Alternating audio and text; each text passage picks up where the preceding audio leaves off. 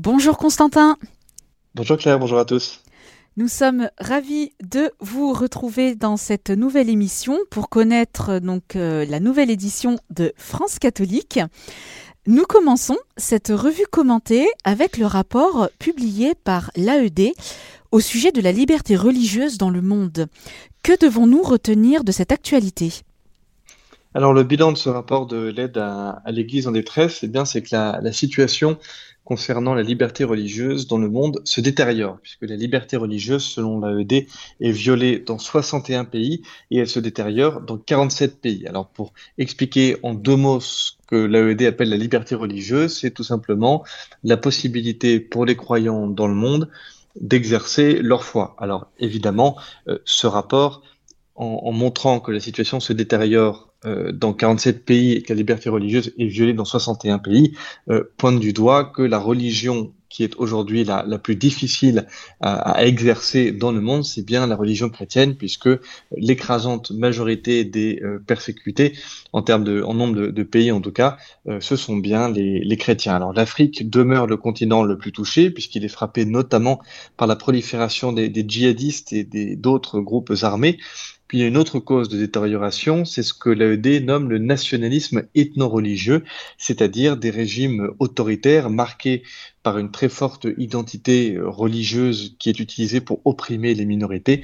On peut penser par exemple à l'Inde, au Bangladesh, à la Turquie ou encore à l'Azerbaïdjan qui rend vraiment la vie des minorités et en, en particulier des chrétiens particulièrement difficile. Il y a un autre facteur en plus de la pression politique et populaire euh, contre les minorités, puisqu'il ne faut pas oublier que dans de nombreux pays, la persécution, notamment à l'encontre des chrétiens, n'est pas seulement euh, le fait de, de l'État, mais que si la persécution vient d'en haut, c'est aussi parce qu'elle est réclamée par en bas, euh, par le peuple.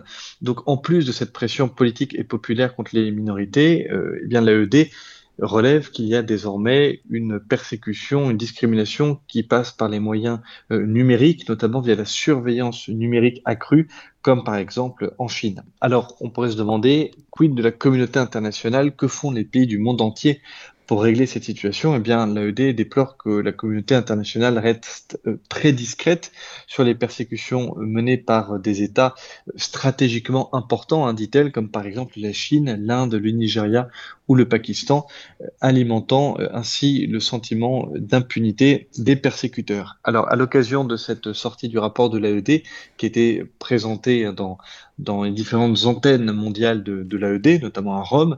Euh, en France, la, présentation du rapport avait lieu à Paris et c'est là que nous avons pu rencontrer monseigneur Laurent Dabiré, qui est un évêque du Burkina Faso, évêque burkinabé du diocèse de Dori, qui est également le président de la conférence épiscopale du Burkina-Niger. Ben, lui ne dit pas autre chose hein, au sujet de la communauté euh, internationale. Il explique ce qui intéresse surtout la communauté internationale, ce sont les questions économique et pas le reste. Mais même les questions géopolitiques ou climatiques ne rencontrent pas tout à fait la pleine faveur de la communauté internationale qui ne réagit et ne s'active que lorsqu'il y a des catastrophes. Voilà ce qu'il déclare dans l'interview que nous publions euh, dans les colonnes de France catholique. Alors, au-delà de ces considérations politiques, monseigneur euh, Dabiré, qui a euh, très à cœur son rôle d'évêque et de, pasteur euh, des fidèles, il livre un témoignage très poignant puisqu'il explique que le nord du Burkina Faso, qui est là où, se tient son diocèse, hein, le diocèse de, de Dori, eh bien le nord du pays est la cible d'attaques qui font que les chrétiens doivent se déplacer, se réfugier ailleurs dans le diocèse ou dans le diocèse voisin. Et faisant cela, les chrétiens abandonnent tout. Alors les prêtres essayent de, de s'organiser pour, pour passer dans ces communautés euh, itinérantes, mais c'est très difficile. Et pourtant, nous dit Monseigneur Dabiré, il reste une très grande ferveur chez les chrétiens burkinabés et tous les chrétiens euh, du pays organisent des prières et des jours de jeûne pour essayer de régler, pourrait-on dire, spirituellement euh, la situation. Alors, que retenir pour nous Français de cette situation à, plusieurs euh, euh milliers de, kilomètres? Eh bien, monseigneur euh, explique que euh, euh qu'il faut être, qu'il faut s'inspirer de, de, la ferveur des Burkinabés, une ferveur telle qui prend, qui, qui qui se, qui s'incarne peut-être le mieux dans, dans, le fait que les évêques burkinabés sont déjà en train de constituer euh, des dossiers qui sont en train euh, d'envoyer à, Rome des dossiers de potentiels martyrs. Et Monseigneur de Biré raconte cet exemple, cette histoire euh, de cet homme au Burkina Faso menacé par des djihadistes qui lui demandent d'enlever la croix qu'il a autour de son cou. Et pourtant, cet homme refuse de le faire, alors qu'il aurait pu avoir la vie sauve s'il avait enlevé cette croix autour de son cou. Il refuse et il est mis à mort. C'est pour cela que Monseigneur de Biré euh, demande aux, lecteurs de France catholique et par extension à, tous les Français et même, dit-il, à tous les Africains, combien sommes-nous à être prêts à mourir pour notre foi? Il ne faut pas avoir honte aujourd'hui de se présenter comme catholique, car aujourd'hui beaucoup de gens se disent sincèrement catholiques, mais très peu acceptent d'assumer leur foi et de la montrer dans leur comportement et dans leurs paroles. Voilà en tout cas un témoignage très fort d'un évêque qui au plus près de, des, martyrs et de la fureur euh, djihadiste. Et ce, témoignage est donc à, retrouver euh, dans France catholique. Merci beaucoup Constantin justement pour, pour vos propos. Hein. Cela permettra aussi à nos auditeurs de, de rester fervents dans la prière pour, pour leurs frères persécutés. Dans cette nouvelle édition, France catholique consacre un dossier sur l'art du vitrail, où il est question de peindre avec la lumière. Alors quand débute ce que vous nommez la grande épopée du vitrail? Alors le vitrail est un art relativement récent, pourrait-on dire, puisqu'il faut attendre le XIIe siècle pour le voir euh, apparaître. Nous racontons donc cette histoire du, vitrail, nous racontons notamment l'histoire de, l'abbé euh, euh, qui était prêtre à l'abbaye euh, de Saint-Denis, euh, qui aujourd'hui euh, est au nord, au, nord de, de, Paris. Et l'abbé Sujet tombe à l'époque sur un traité que l'on attribuait alors à Saint-Denis justement. Et ce traité, qui finalement se révélerait ne, pas être de la plume de, Saint-Denis, mais son contenu, nous allons le voir, va, faire florès dans les, siècles qui suivent. ce traité estimait que la lumière était d'essence divine. Donc euh, l'abbé sujet lit ça, ça le, frappe. Il se trouve qu'après, il va faire un, voyage à Rome et il se rend notamment dans les très très belles basiliques euh, paléo-chrétiennes euh, euh, qui, sont remplies de mosaïques d'or qui reflètent la lumière. Et donc, l'abbé Sujet, d'un côté, va, va, croiser cette réflexion qu'il avait sur la, la lumière et l'importance divine de la lumière, sur ce qu'il voit de magnifique dans ces basiliques chrétiennes de Rome, avec la lumière qui vient se refléter euh, refléter sur les mosaïques. il va essayer de, croiser cela et se demander comment il va pouvoir euh, importer cela en France, à une réserve près, c'est qu'à l'époque, il n'y a euh, pas de mosaïste en France. Alors que faire? Eh bien, c'est là que surgit cette idée qui est d'utiliser de, la pâte, pâte de verre pour, faire voilà, des, grandes, des grands morceaux de, verre teintés. Et c'est donc à cette époque que naît le vitrail. Vous interviewez l'historien de l'art Mathieu Lourd qui parle du vitrail comme un art particulièrement spirituel. Et oui, le vitrail, ce n'est pas simplement quelque chose de, beau, et ça, l'abbé Sujet euh, l'avait euh, très tôt compris. Euh, Mathieu Lourd explique bien que le vitrail est un art spirituel à, trois niveaux. C'est à la fois un art narratif, un art symbolique et un art spirituel.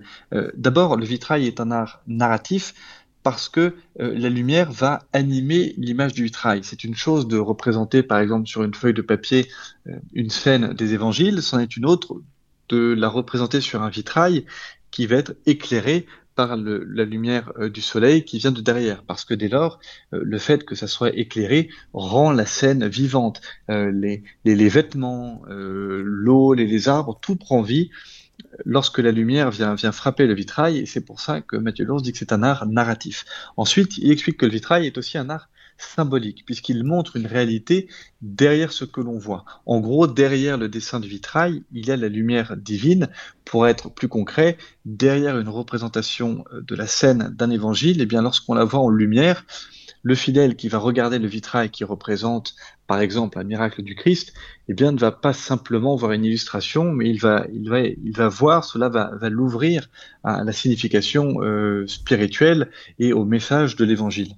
Et enfin, Mathieu Lourdes explique que le vitrail est aussi un art spirituel, puisque cette réalité va conduire le fidèle qui regarde le vitrail, va le conduire euh, au salut, puisque les vitraux euh, sont, euh, sont beaux et le fidèle qui les contemple contemple des vies de saints ou des scènes bibliques, et donc tout cela va le prédisposer à ouvrir son cœur au mystère du salut. Alors Mathieu Lours nous raconte aussi comment les, les, vitraux ont contribué à faire des églises ce qu'il nomme des machineries de lumière, c'est-à-dire que tout est calculé dans les églises.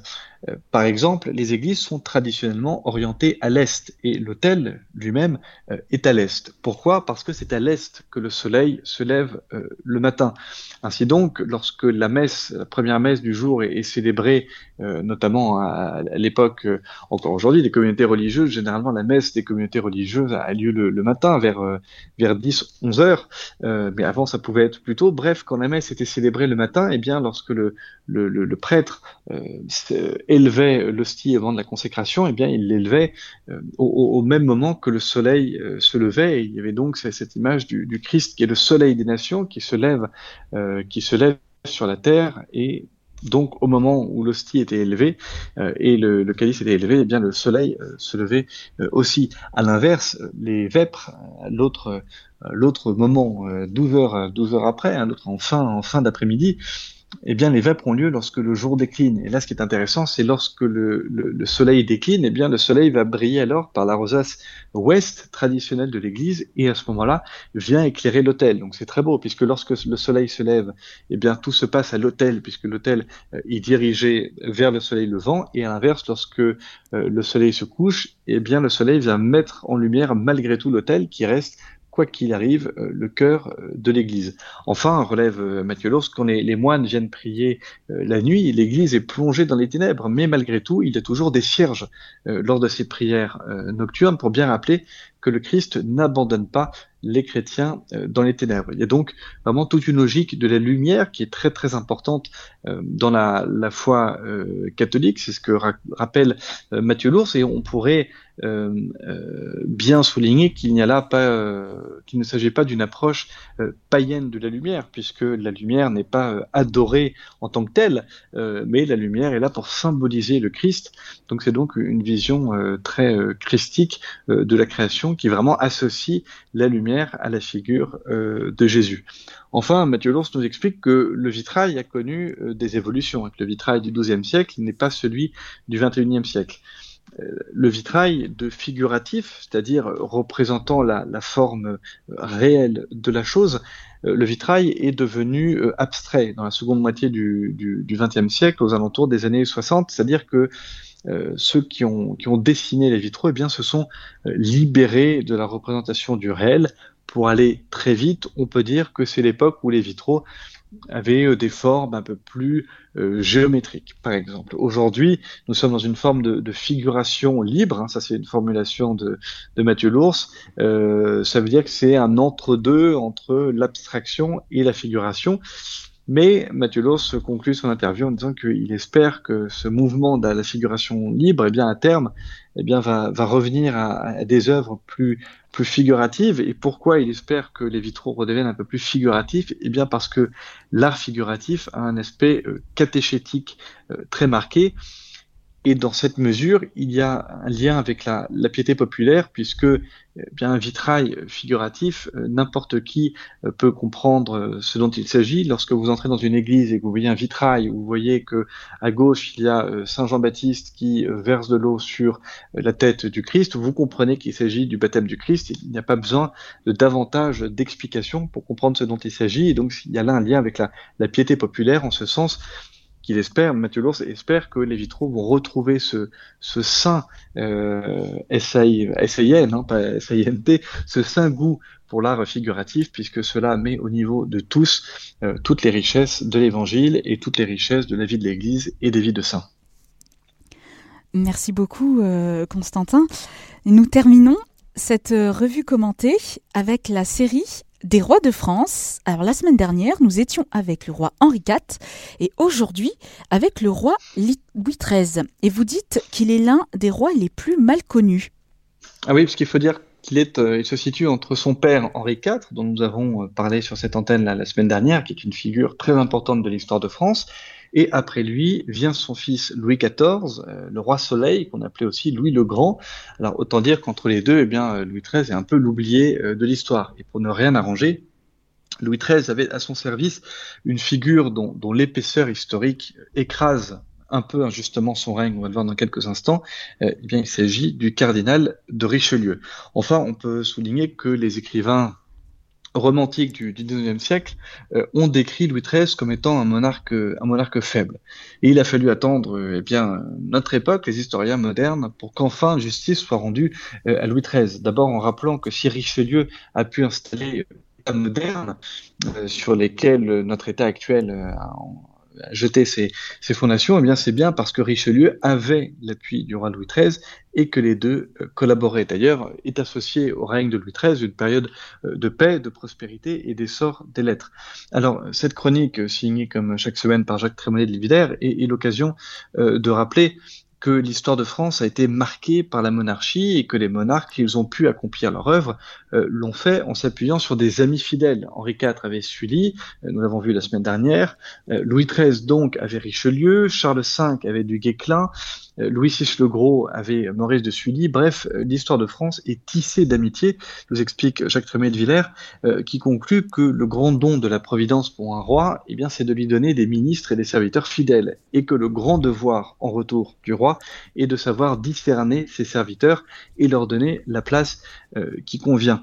Alors, discerner, c'est collaborateurs et leur donner la place qui leur convient, c'est-à-dire euh, la juste place qu'ils méritent, une place liée non pas à un calcul politique, mais bien liée à la valeur euh, de celui qui l'occupe et liée à la valeur euh, de ce qu'il va pouvoir apporter pour le bien commun. Voilà une leçon sans doute pour les dirigeants d'aujourd'hui. Nous arrivons déjà au terme de cette émission. Un grand merci Constantin pour ce temps passé avec nos auditeurs. Merci beaucoup Claire, merci, puis à la semaine prochaine. Merci beaucoup, au revoir. Chers auditeurs, c'était France Catholique, la revue commentée. Retrouvez cette émission podcast sur notre site internet radiomaria.fr.